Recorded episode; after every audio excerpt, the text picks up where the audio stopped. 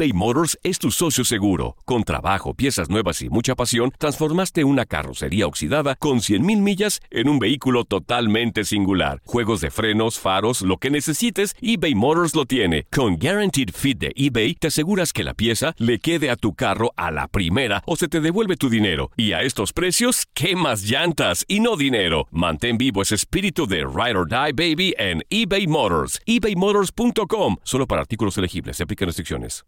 El siguiente podcast es una presentación exclusiva de Euforia On Demand. Atrévete a cruzar el umbral de lo desconocido con los misterios clasificados como los códigos paranormales, enigmas que desafían a la ciencia, conspiraciones y creencias insólitas, fenómenos paranormales, bestiario mitológico, invitados especiales, la bitácora insólita, el diario de un investigador. Todo esto y mucho más por univision.com con Antonio Zamudio. Comenzamos.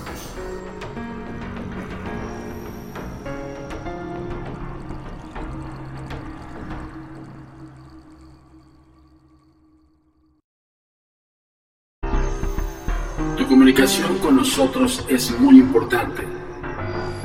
Ponemos a tu disposición las redes sociales. Facebook, Agencia Mexicana de Investigación Paranormal. Instagram, arroba a mi paranormal bajo y arroba turinsólito. Twitter, arroba a paranormal y arroba agentes de negro. Suscríbete a nuestro canal de YouTube, a mi paranormal de los agentes de negro y agentes de negro. TikTok, arroba a mi paranormal. Nuestro sitio oficial web, www.agentesdenegro.com. Hola, ¿qué tal? Bienvenidos una vez más a Códigos Paranormales, los podcasts de lo desconocido a cargo del servidor y amigo Antonio Zamudio, director de la Agencia Mexicana de Investigación Paranormal Los Agentes de Negro. Esto es traído como cada semana hasta ustedes por univision.com y por supuesto por Euphoria On Demand. Quiero disculparme con todos y cada uno de ustedes que siempre están cada semana aquí en los Códigos Paranormales. Estamos, ay, a full time, señoras y señores. De verdad que eh, eh, de alguna manera, pues bueno, nos, pues nos congratula que sigan eh, estas grandes plataformas, pues contando con nuestro apoyo, con nuestro trabajo y, muy satisfactoriamente quiero comentarles y avisarles que estamos trabajando nuevamente en otra serie para Netflix. Yeah, sí, suena bastante cool, pero es parte de todo el trabajo que desempeña la Agencia Mexicana de Investigación Paranormal gracias a ese top 10 que logramos alcanzar con Haunted Latinoamérica. Ahora estamos eh, pues trabajando otra serie, una serie documental que va a estar muy interesante. Eh, no quiero, no puedo adelantar mucho, pero sí quiero decirles que eh, la plataforma nos volvió a convocar para hacer otra serie del corte paranormal. Entonces, espérenla, no se despeguen de las notas eh, de prensa de Netflix y por supuesto de las redes sociales de aquí de la Agencia Mexicana de Investigación Paranormal. Orgullosamente mexicana, orgullosamente directores del área de investigación México para Netflix. Muchísimas gracias a la plataforma y por supuesto a todos y cada uno de ustedes que también están aquí siempre en los códigos paranormales con nosotros para escuchar también más misterios. Y quiero comentarles algo, este podcast eh, voy, a, voy a invitar a un- uno de nuestros grandes amigos y colegas, Juan Antonio Amezcua, que ya hemos platicado en algunos podcasts antes de él. Eh, él nos refiere a una, una entrevista con base a dos, dos casos que él investigó, incluso están descritos en su libro. Eh, él tiene muchos títulos de libros, búsquenlo, es Juan Antonio Amezcua y lo pueden encontrar, si no mal recuerdo, en YouTube. Pueden ubicarlo en el buscador de YouTube, ponerle Juan Antonio Amezcua o Antonio Amezcua, Tocayo, y pues pueden encontrar todos sus materiales, todos sus, todos sus contenidos, ya, ya está dentro de las filas de los youtubers, la verdad es que tiene una gran, una gran fuente de información acerca del fenómeno paranormal, por supuesto congruente, objetivo y sobre todo pues con toda la seriedad que esto conlleva hacerlo. Yo los voy a dejar con la entrevista y también recordarles, aparte de este especial que estamos eh, trabajando nuevamente para Netflix, vamos a tener otras sorpresas más. Tuvimos que frenar 13 horas en vivo por los, los compromisos que ahorita aceptamos con la plataforma digital. También estamos preparando otra, otra sorpresa televisiva muy pronto sabrán de qué se trata, de esa no puedo hablar casi nada. Lo único que sí les puedo decir es que gracias Dios mío vamos a volver a subirnos al auto y a investigar fenómenos paranormales, investigación de campo. Tal vez lo que teníamos preparado para 13 horas en vivo pues se va a convertir en esa serie. Bueno, ya dije que es una serie y que es de fenómenos paranormales y es literal irnos eh, no puedo hablar mucho, ya iba a decir, pero bueno, no, mejor no les adelanto porque si no me van a jalar las orejas. Bueno, eh, los dejo con la entrevista de mi tocayo espero la disfruten y yo los veo la próxima semana con otro podcast de lo desconocido. No se olviden de visitar siempre univision.com, diagonal horóscopos, diagonal mundo místico y ahí van a ver el logotipo de la Agencia Mexicana de Investigación Paranormal, le dan clic y los va a llevar a este, esta plataforma de, podcast directamente de la página de Univision y eh, bueno, las redes sociales están a su disposición.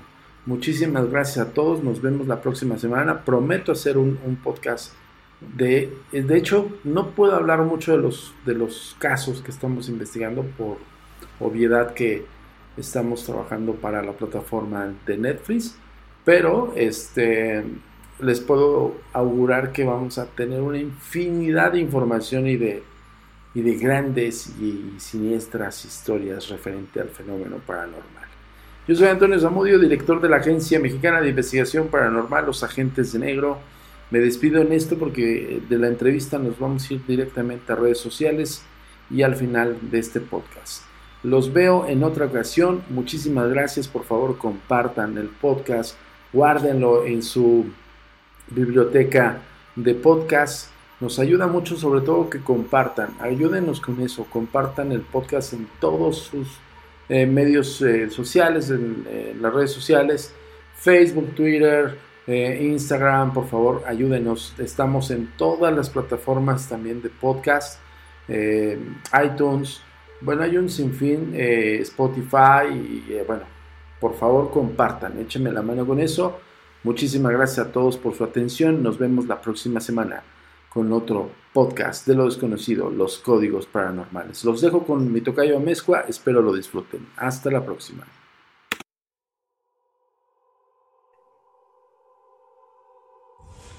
Mi queridísimo John, muchísimas gracias por estar aquí con nosotros. Por favor, te puedes presentar. Claro que sí, eh, bueno, es un gusto saludarlos. Mi nombre es Juan Antonio Amezcua Castillo, soy escritor y creador de contenido. ¿Qué edad tienes, Juan Antonio?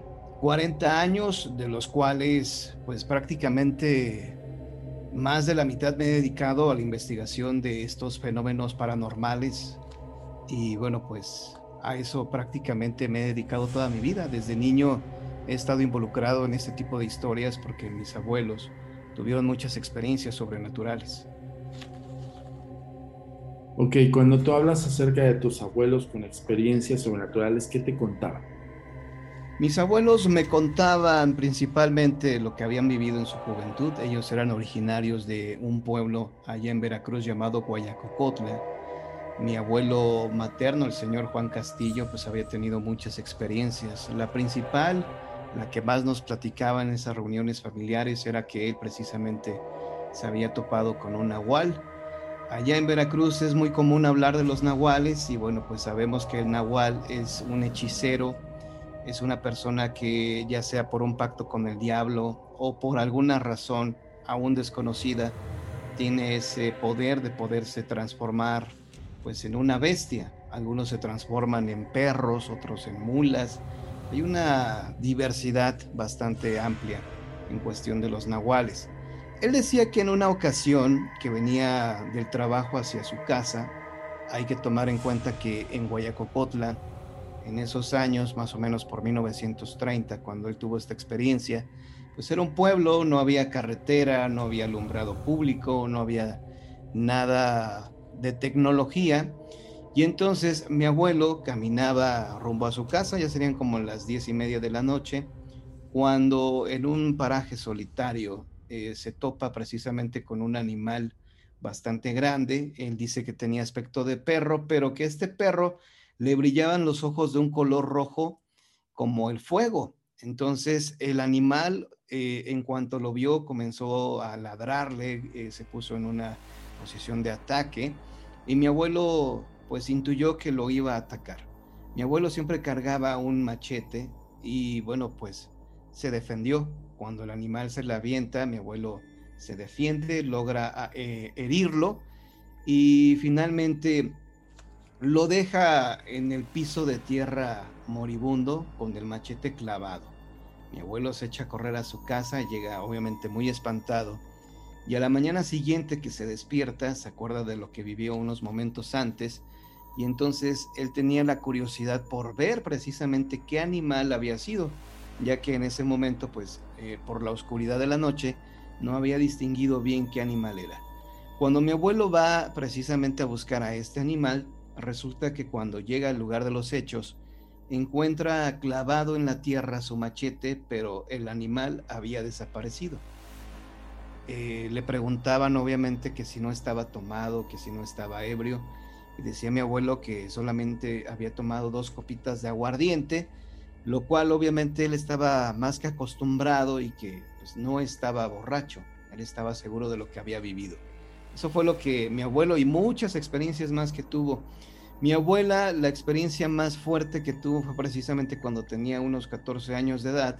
Ella era la hija mayor de, su familia y entonces su papá lamentablemente había fallecido. Cuando su padre fallece fue precisamente en la noche. Su madre le dice a mi abuelita, ve y avísale a tus tíos que tu papá ha muerto.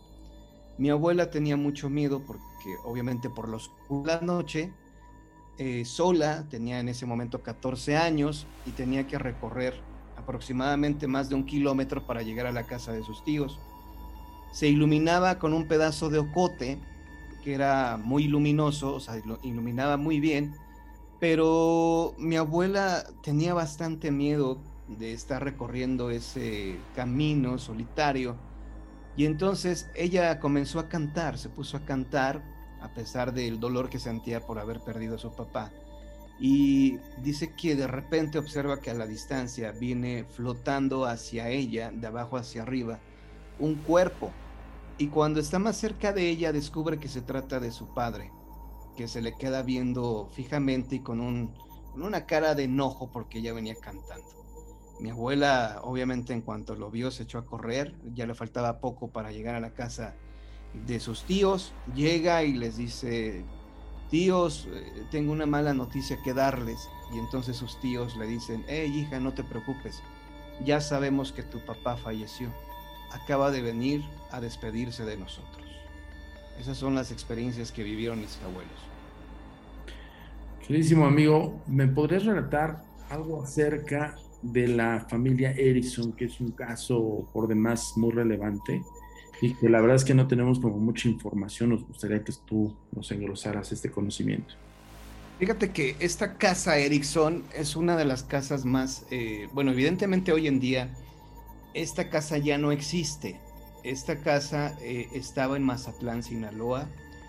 Eh, la historia se me hace muy interesante, parecería hasta una película de ciencia ficción, donde se mezclan sectas satánicas, grupos también de alienígenas y todo este rollo.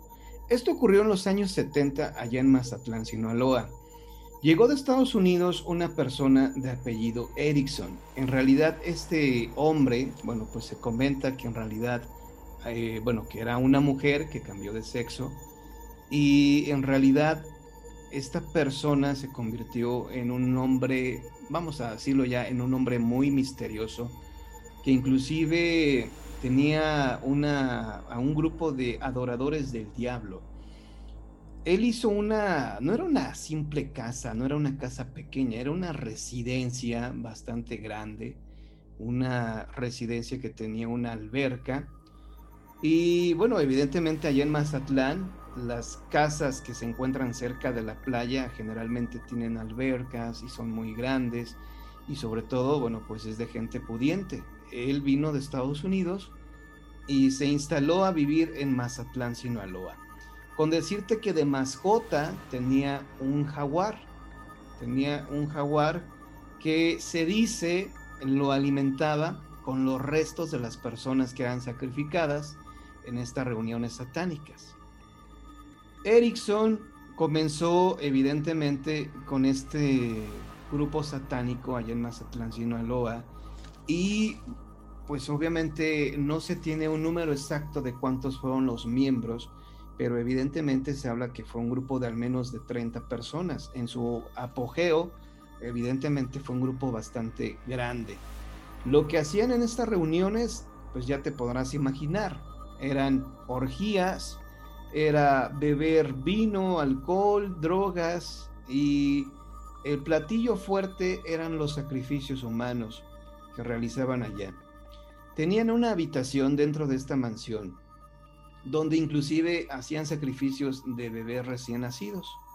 Estos bebés recién nacidos, pues obviamente se los robaban de las familias que por ahí, pues obviamente localizaban, y ellos tenían en esta habitación, que era una habitación pintada de verde, una especie como de pila bautismal pero que en realidad era una pila para sacrificar a estos niños y la sangre pues obviamente se iba al drenaje. Los restos o los quemaban o se los daban de comer al jaguar, a la mascota de Erickson.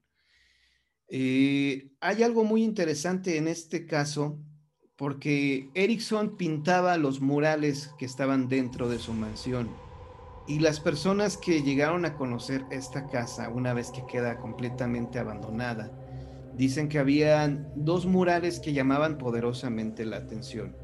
Había uno donde Erickson había dibujado a Mickey Mouse degollando a su novia, a Minnie Mouse, que estaba degollándola con un cuchillo, evidentemente, y que el ratoncito tenía una risa diabólica y una mirada, bueno, pues de satánico, ¿no?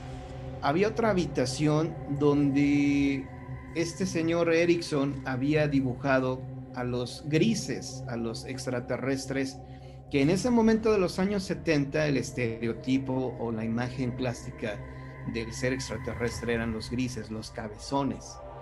Ahí es donde yo evidentemente me pregunto si este señor Erickson había visto objetos voladores no identificados en el cielo, o si formaban una, vaya, un grupo de adoradores de seres extraterrestres, porque hay que tomar en cuenta que en los años 70 evidentemente hubo ese boom de personas que se reunían a adorar a los marcianos, a los extraterrestres. Esto combinado con el diablo, pues es una bomba de tiempo. Lo que me llama la atención del caso Erickson es que hasta hoy en día se desconoce qué fue lo que realmente pasó con él o con ella, Dependiendo de cómo se quiera manejar. Eh, desapareció, desapareció evidentemente así de la noche a la mañana y su casa queda completamente abandonada. Su casa queda abandonada. Las personas que vivían por ahí cerca evidentemente hicieron la rapiña, entraron, se robaron lo que encontraron Erickson era una persona adinerada y había cosas de mucho valor y la gente se las robó. También con la pues la desaparición de Erickson también se fueron sus sus seguidores, se fue esta secta de adoradores de del diablo y de los marcianos y la casa queda completamente abandonada. Es curioso cómo la gente de Mazatlán que ha visto los videos que he hecho sobre esta casa, me dicen que era para ellos como un reto de primaria, como un reto de secundaria entre los amiguitos de, hey, a ver si eres muy valiente, vamos a la casa Erickson. Y ellos ingresaban a la casa Erickson, no había en ese momento ningún impedimento, entraban y observaban estos murales que con el paso del tiempo evidentemente ya se habían llenado de maleza, ya se habían llenado de hierba, de basura, uno que otro vagabundo ahí se quedaba a dormir, entonces fue una casa que por mucho tiempo quedó en, el abandono y las personas que ingresaban decían que de repente sentían la presencia de seres de oscuridad, que sentían pues bastante miedo, que era una sensación terrible el hecho de estar ahí, porque de repente ellos alcanzaban a escuchar que lloraba un niño, que lloraba un bebé, de esos bebés que se dice fueron ahí sacrificados en esta casa Erickson. ¿Qué pasó con la casa Erickson? ¿Qué sucede hoy en día con este lugar? Bueno, yo fui hace como tres años a este lugar, me costó un poquito de trabajo dar con el lote, dar con ese lugar en donde estuvo la casa. Y hoy es una zona exclusiva donde viven muchos norteamericanos. Es una zona donde tú no puedes pasar pero a pesar de estar en esta reja eh, que obviamente te impide el paso, lo que pude observar y lo que se conserva de esa mansión Erickson es una pila, es una fuente que, bueno, es lo único que se conserva de este sitio. Pero lo interesante obviamente es todo lo que ocurría en ese lugar. William Mezcua, comentaste varios indicativos que me surgieron preguntas, pero quiero hacértelas ahorita que terminaste un poco, un poco más amplio el testimonial. Por ejemplo, me remite a las sectas estas apocalípticas que hemos visto con el paso del tiempo, David Koresh, del este del cielo a Heaven Gates. Era hasta cierto punto Erickson podría de alguna manera encasillarse en este falso Mesías para tu punto de vista?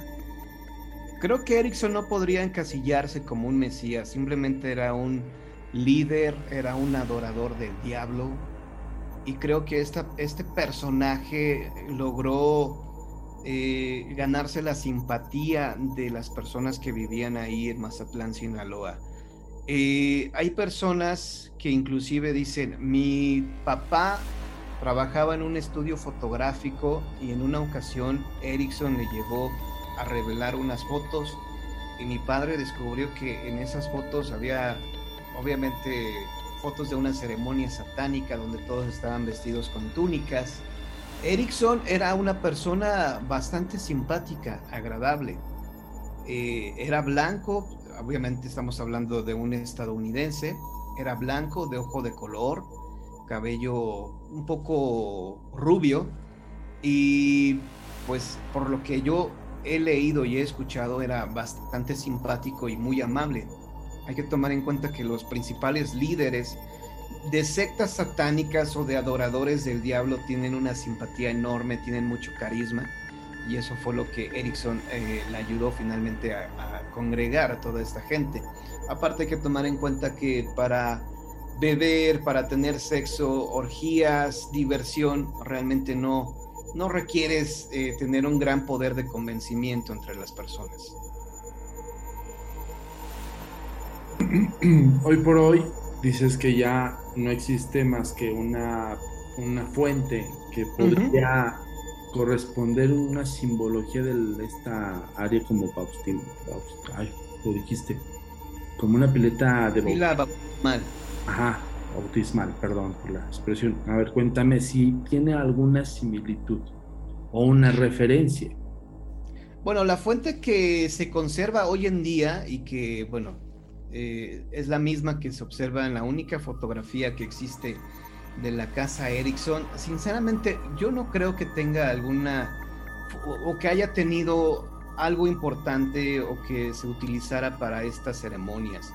Ellos todo lo realizaban en el interior, evidentemente, de esta casa. Y pues eran en los cuartos eh, que estaban de, alguna manera condicionados, condicionados para esto. En ese cuarto, en ese famoso cuarto verde, eh, donde estaba esta pila como pila bautismal, tenía, eh, pues estaba conectada al drenaje para que la sangre de los bebés sacrificados, pues obviamente se fuera por ahí, ¿no? También se dice que sacrificaron a personas adultas y esto se realizaba pues obviamente en el interior. En el exterior donde estaba la alberca, pues obviamente las personas nadaban desnudos y ahí hacían todo, este tipo de fiestas y ceremonias. De hecho, eh, a un lado de la alberca es donde se reunían para pues encender sus fogatas y cantarle al diablo. Es un lugar que eh, pienso yo que afortunadamente fue destruido porque si este lugar siguiera, si existiera, pues cuánta energía maligna no, no se concentraría en este lugar, ¿no? Y hablando, hablando del fenómeno paranormal misterioso posterior a todos estos datos y ahora, por ejemplo, lo que está ahí, que ya sea una comunidad americana, ¿no se han reportado ningún hecho sobrenatural que hayas podido documentar?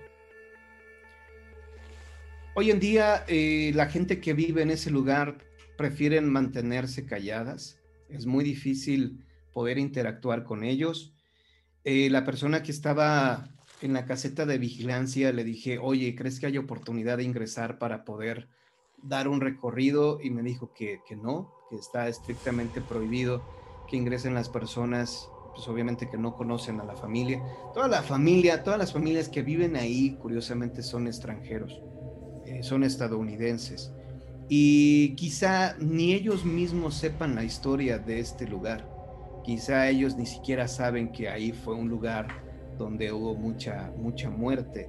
Ahora, eh, si uno investiga pues la historia de esta casa Erickson o este personaje, realmente no hay mucha información al respecto.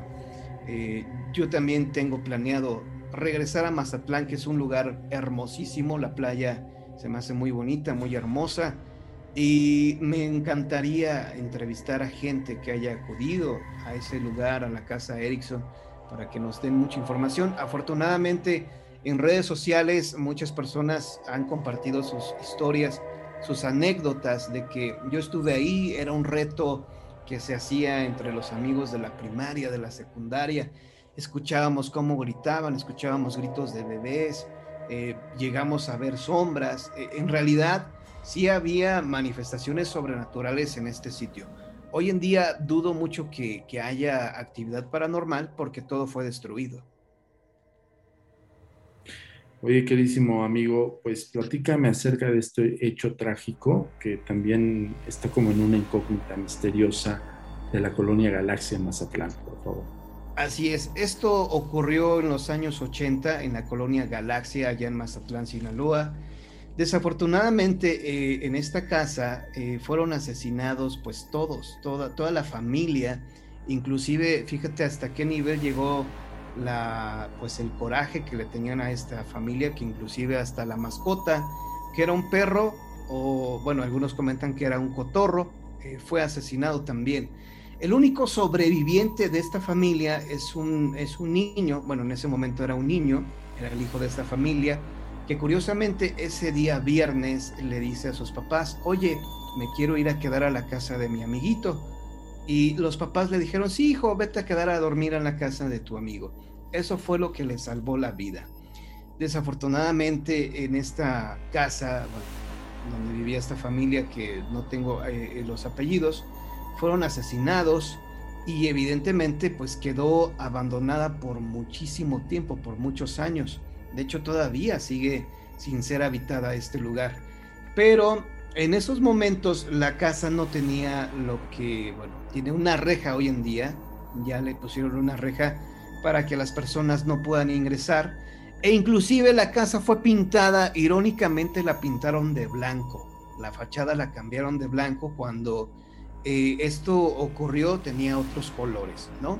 La casa está hoy en día abandonada y los crímenes pues obviamente ocurrieron en el interior de esta casa durante la madrugada se dice que fueron inclusive familiares de, esta familia eh, los asesinos. Eh, también desafortunadamente no hay mucha información al respecto. Lo único que se sabe es que es una casa que, bueno, pues está embrujada y al igual que la casa Erickson, se convirtió en un reto para los jóvenes y para los amantes de, pues de experiencias fuertes que ingresaban a esta casa durante la noche.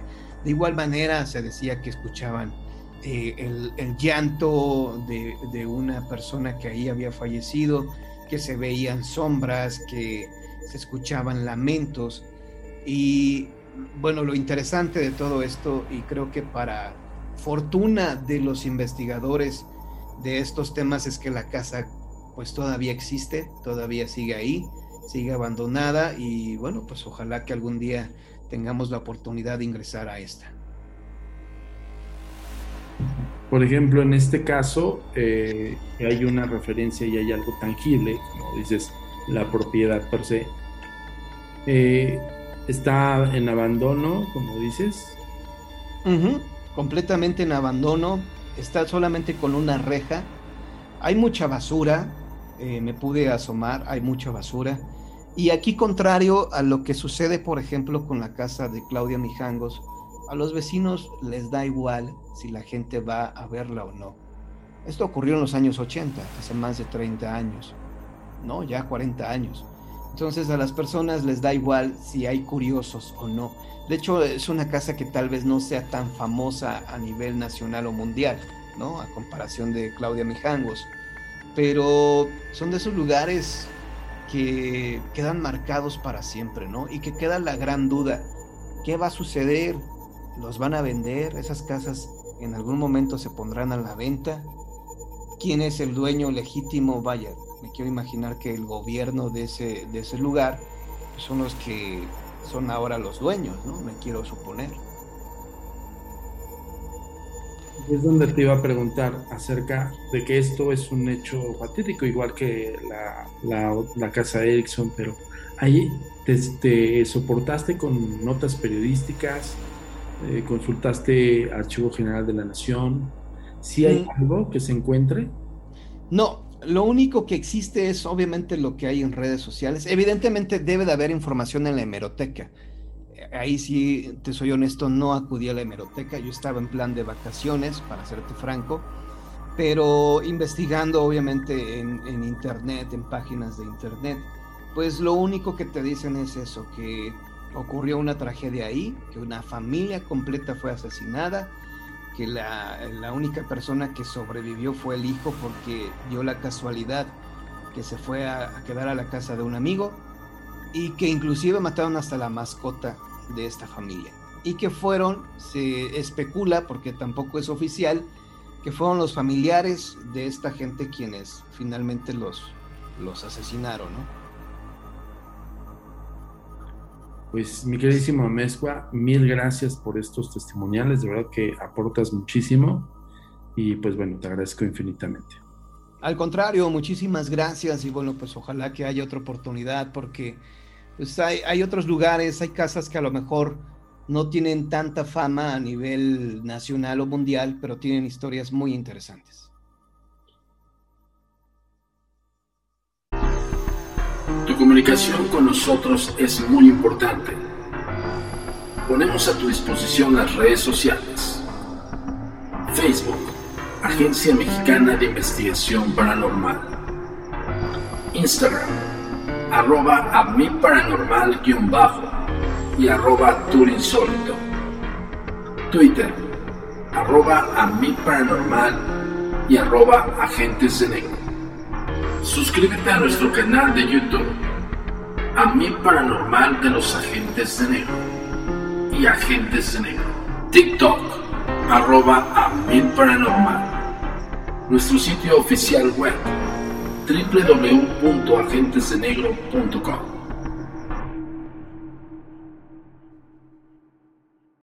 El pasado podcast fue una presentación exclusiva de Euphoria On Demand. Para escuchar otros episodios de este y otros podcasts, visítanos en euphoriaondemand.com. Hay gente a la que le encanta el McCrispy y hay gente que nunca ha probado el McCrispy. Pero todavía no conocemos a nadie que lo haya probado y no le guste. Ba-da-ba-ba-ba